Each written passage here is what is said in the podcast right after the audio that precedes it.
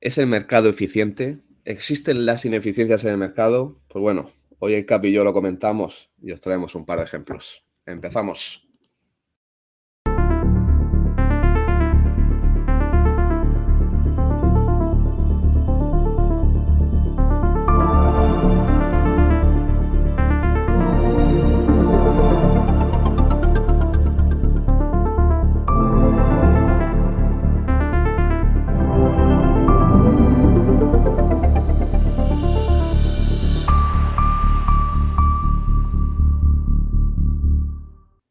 Happy. Eh, estoy adicto eh, a, la banda sonora nueva eh, de Oscar. Es, no lo merecemos, ¿eh? no lo merecemos, pero lo El héroe musical que necesitábamos, ¿eh? se, puede, se puede ir diciendo. Bueno, Capi, bienvenido a este vídeo en el que, pues bueno, sobre todo tras hablar estos últimos meses con, con varios gestores de fondos, recuerdo especialmente la, la entrevista, de, bueno, la entrevista, la charlita que tuvimos tú y yo con, con Javier Acción, pues me voy a pensar, joder, es que yo en 2022 he visto algunas situaciones en, ciertas empresas que seguimos que si esto no implica que el mercado sea ineficiente, es que no sé ya qué pensar. Así que, bueno, sobre todo que, ha habido, las ha habido muy marcadas, ¿no? Vamos a ir o sea, muy a, ver hoy algunas, pero, pero las ha habido muy, muy marcadas. y yo creo que, que lo que hace que uno sea un buen inversor en esta parte es cuando uno tiene la calma de entender que el precio está mal, por decirlo de alguna forma, o que la relación del precio no es la adecuada. Porque también una cosa que es bastante de principiante, por decirlo de alguna forma, es cuando hay unas malas noticias obvias en una empresa que impactan mucho a una empresa, la empresa baja y te pones a comprar. Claro. y no Lo que hay, que, buscar son esas veces que... baja y es en plan, es que esto no tendría que moverse o incluso subir.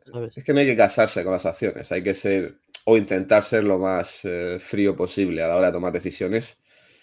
Y pues bueno, vamos a empezar. Bueno, eh, eh, en serio, recomiendo a la gente que vea la charlita esa que tuvimos Capi y yo con, con Javier, Acción, fue muy buena. muy buena. Muy buena. Y pues bueno. si le puedo traer pronto de vuelta, que quiero. Sí, tienes la de. Una empresita al club. Bueno, Capi, te traigo varias cositas. La primera. El cangaso. El cangaso. A ver, esto es un error evidente, lo voy a ir contando. Pero voy a contar un poquito la historia previamente porque para los seguidores que tenemos eh, más, más nuevos no conocerán esta empresa. Pero bueno, Gango, empresa china, cotizada en el NISE, que en su momento, en 2021, seguíamos en la comunidad porque era una especie de situación especial muy interesante. Así en plan rápido y tal. Tenía un negocio, mm, así eh, negocio core que generaba caja hasta que dejó de generarla. Pero bueno, era interesante y parecía tener un, presente decente, en plan que no restaba y el futuro pues pintaba, pintaba bien. Era sector fintech con los coches, etcétera, etcétera.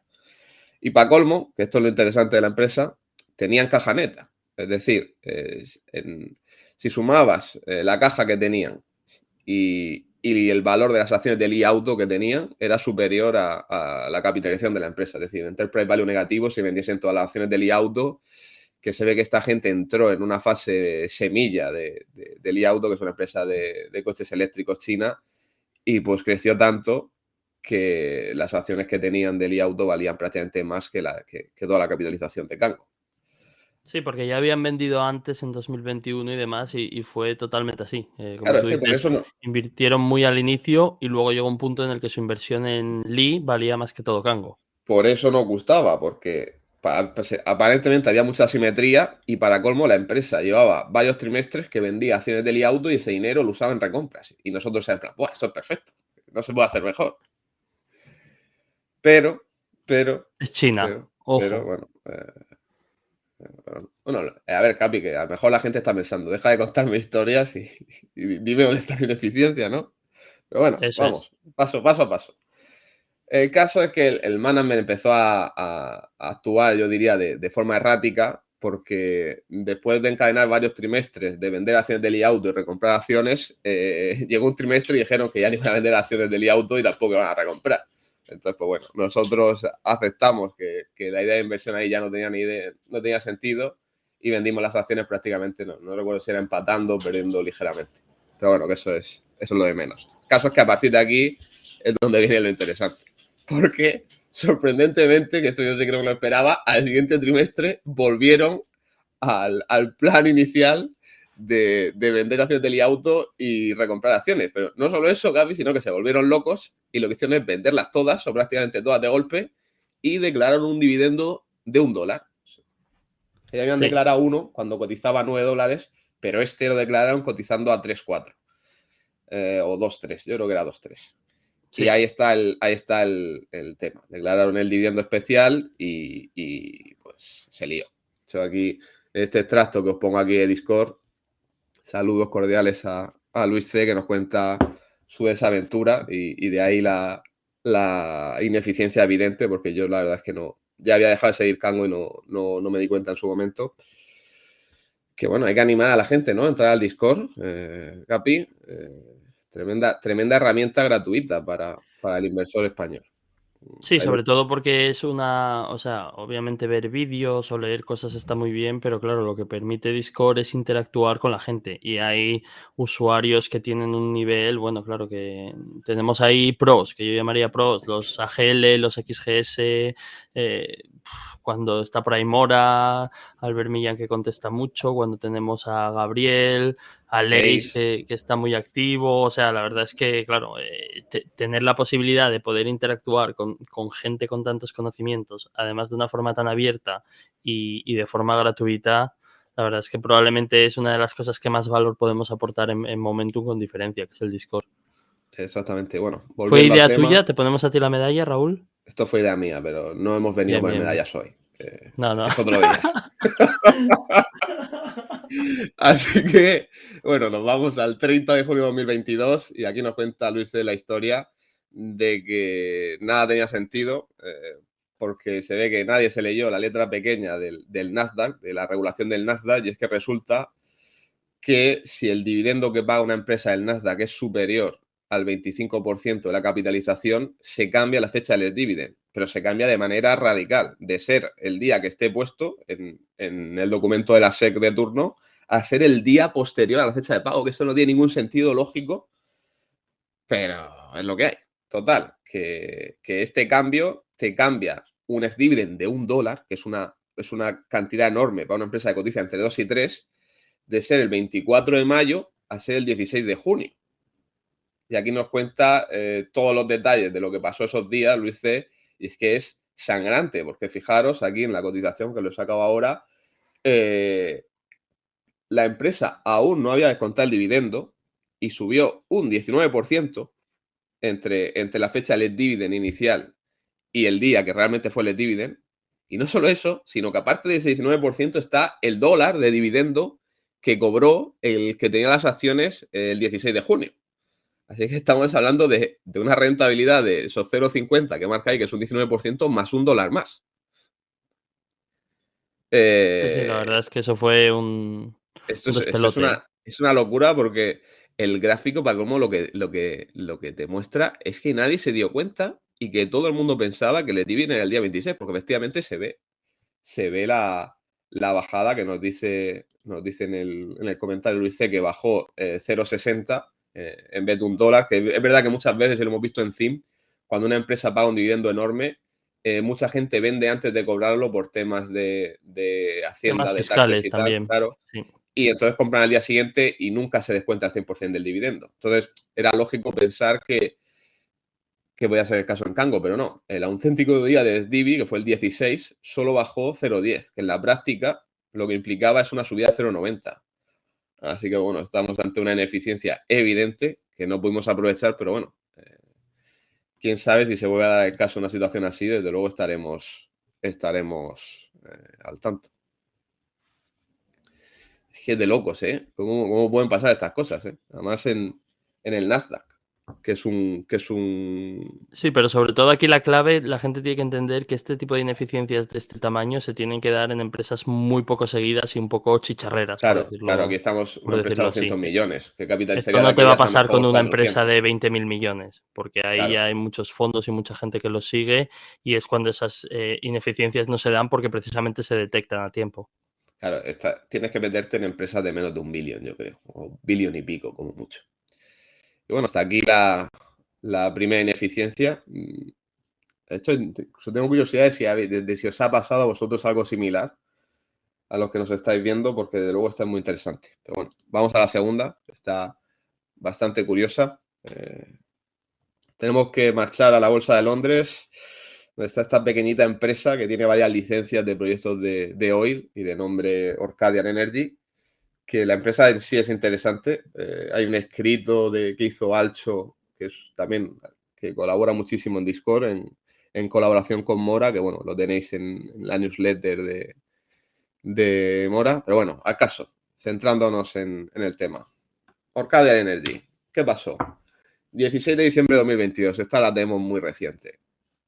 Presentan resultados y nos dicen que la situación de la caja de, la empresa estaba eh, comprometida y pintaba que podía ser necesaria una ampliación para que la empresa siguiese eh, aguantando.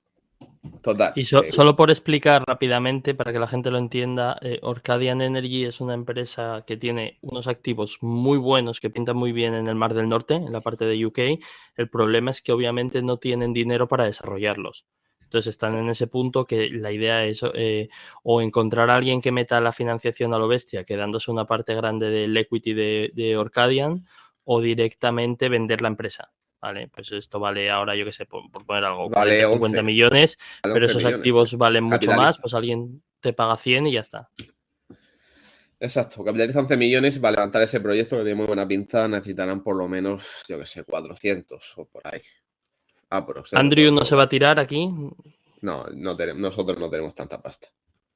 Y yo, es que sobre todo, ¿sabes cuál es el problema? Que, los economics, y ya vamos al otro, eh, pero inciso, pero eh, los economics de la empresa han cambiado tanto con las taxis de UK. Ya, ya sin duda. Porque claro, encima no olvidemos que las taxis de UK, si me dices, por ejemplo, bueno, te, van a meter un impuesto muy gordo al gas a partir del equivalente, por ejemplo, del TTF a 100, pues dices, bueno, por lo menos hasta 100 te lo llevas, ¿sabes? Y a partir de ahí te fastidian. Pero claro, en UK no hay un tope. No, no, no, salvo que, bueno, no solo que no hay un tope, sino que acaba en 2028, mientras que la de Holanda por lo menos acaba en 2024, pero bueno, en fin, veremos si eso algún día lo, deciden cambiar porque están haciendo lobby. bueno, volviendo al tema, total, 16 de diciembre, malas noticias, eh, pues ese día la empresa cae un 15%, y aquí, aquí, es, donde, aquí es donde viene lo, no sé si decir gracioso o irónico del asunto, y es que nosotros en, esto es la parte de, de, pago de, Momentum, seguimos una empresa que se llama Orca Energy, que es un nombre parecido, parecido, y la gente ese si os fijáis, está cotiza en Canadá, en apertura, eh, la gente se volvió loca, en plan, ¿qué está pasando? Está bajando un 15% Orca Energy, eh, que está pasando por debajo de 4, haciendo mínimos de históricos, o sea, no, históricos no, de 52 semanas, y nada, todo el mundo mm, con dudas, y lo que había pasado es que esto no tiene sentido ninguno, pero eh, algún fat finger o vete tú a saber qué cogió, se ve que confundió los tickers, se pensaría que Orcadian Energy también tenía un listing secundario en Canadá y pues aquí tenéis la foto que una imagen vale más que mil palabras, eh, ambas empresas que no tienen absolutamente nada que ver la una con la otra bajando lo mismo el mismo día. Una con sí, mi duda es si esto fue un algoritmo o fue un señor en, ¿sabes? En plan, meca, pasó esto, véndelas tal, y dio otra cosa. O sea, mi duda es si fue un error humano o un error de máquinas. Nunca, la verdad es que no. lo que pasa es que duró varias horas, ¿eh? Así que no te sé decir. pero normalmente cuando hay un, trading usual, como el de que hizo de ayer a 725, se cancela.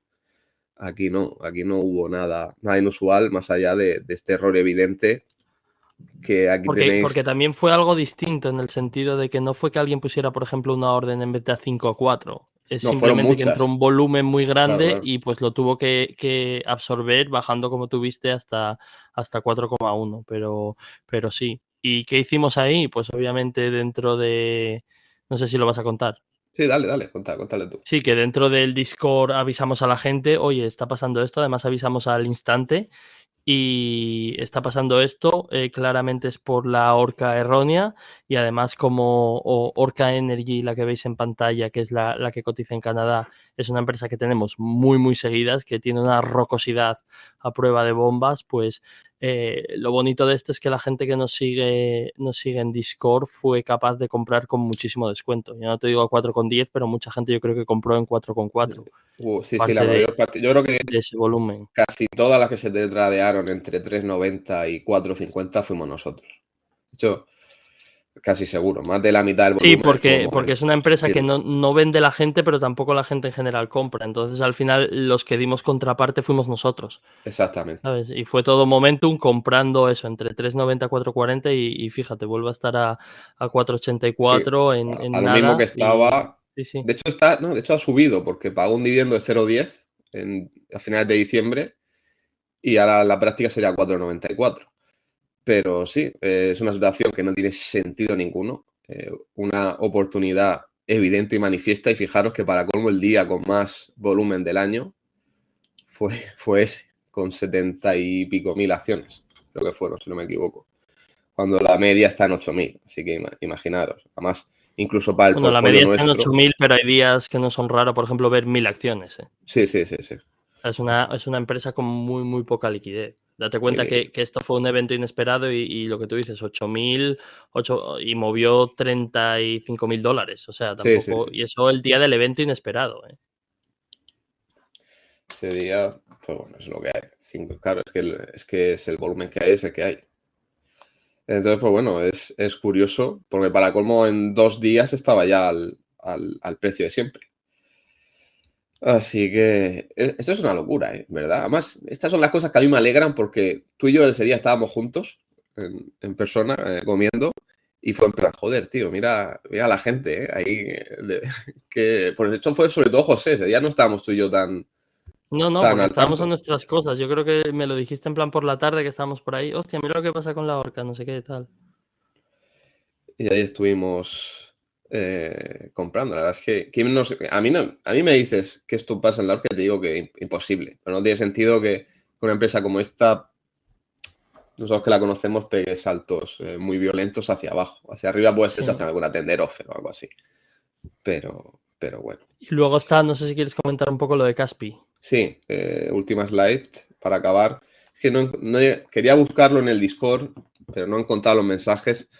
Pero aquí nos tenemos que ir a, comienzo, comienzo de, la, de, la, guerra entre Rusia y Ucrania. Eh, empiezan a bloquear la capacidad de poder comprar y, ven, y, vender acciones rusas. Y será una situación muy interesante en Caspi, que es una empresa eh, que está en Kazajistán, pero que muchos fondos que tenían acciones rusas la tenían en cartera. Y nosotros creemos, al final esto no está eh, comprobado, lógicamente, nosotros creemos que estos fondos la única forma que tenían de levantar liquidez era vender el resto de acciones.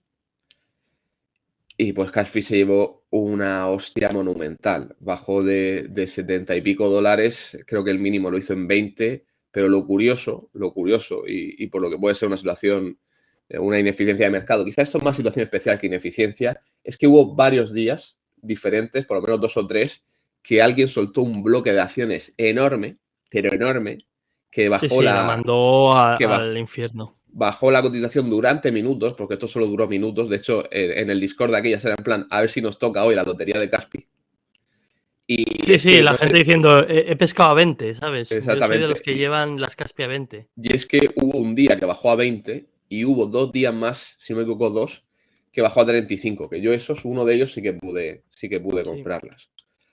Entonces, pues bueno, eh, ineficiencia evidente, pero claro, aquí lo que creo yo es que hubo más que una ineficiencia de mercado, un vendedor que, que estaba en una situación muy precaria y la única opción que tenía era vender Caspi al precio que fuese, porque es que no tenía liquidez.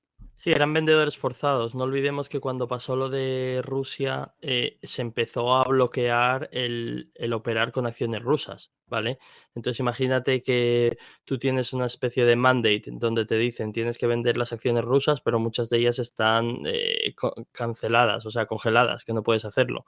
Entonces te ves con una cosa que se llama Caspi en Kazajistán, que bueno, eso será medio Rusia y tal, no olvidemos eh, la, el, conocimiento enorme que tienen los americanos también muchas veces de, geografía y la gente empezó a asociar a Kazajistán o a Caspia en este caso con Rusia, esto es casi Rusia, esto es pseudo Rusia como Bielorrusia y demás, y cogieron y se pusieron a vender. Y claro, otro de los problemas de Caspi, por el que bajó tantísimo, es precisamente parecido a lo de la Orca, que es una empresa con muy poca liquidez. O sea, Caspi es un animal gigante, gigante, Caspi vale billions, ¿sabes? Pero mueve muy poco dinero. Tenéis que pensar que una parte muy grande de, del accionariado está en manos privadas, en este caso del, del management, y el free float es muy bajo, pero es que además de ser el free float muy bajo, hay mucha gente que las acciones de Caspi las tiene con la idea de no venderlas nunca.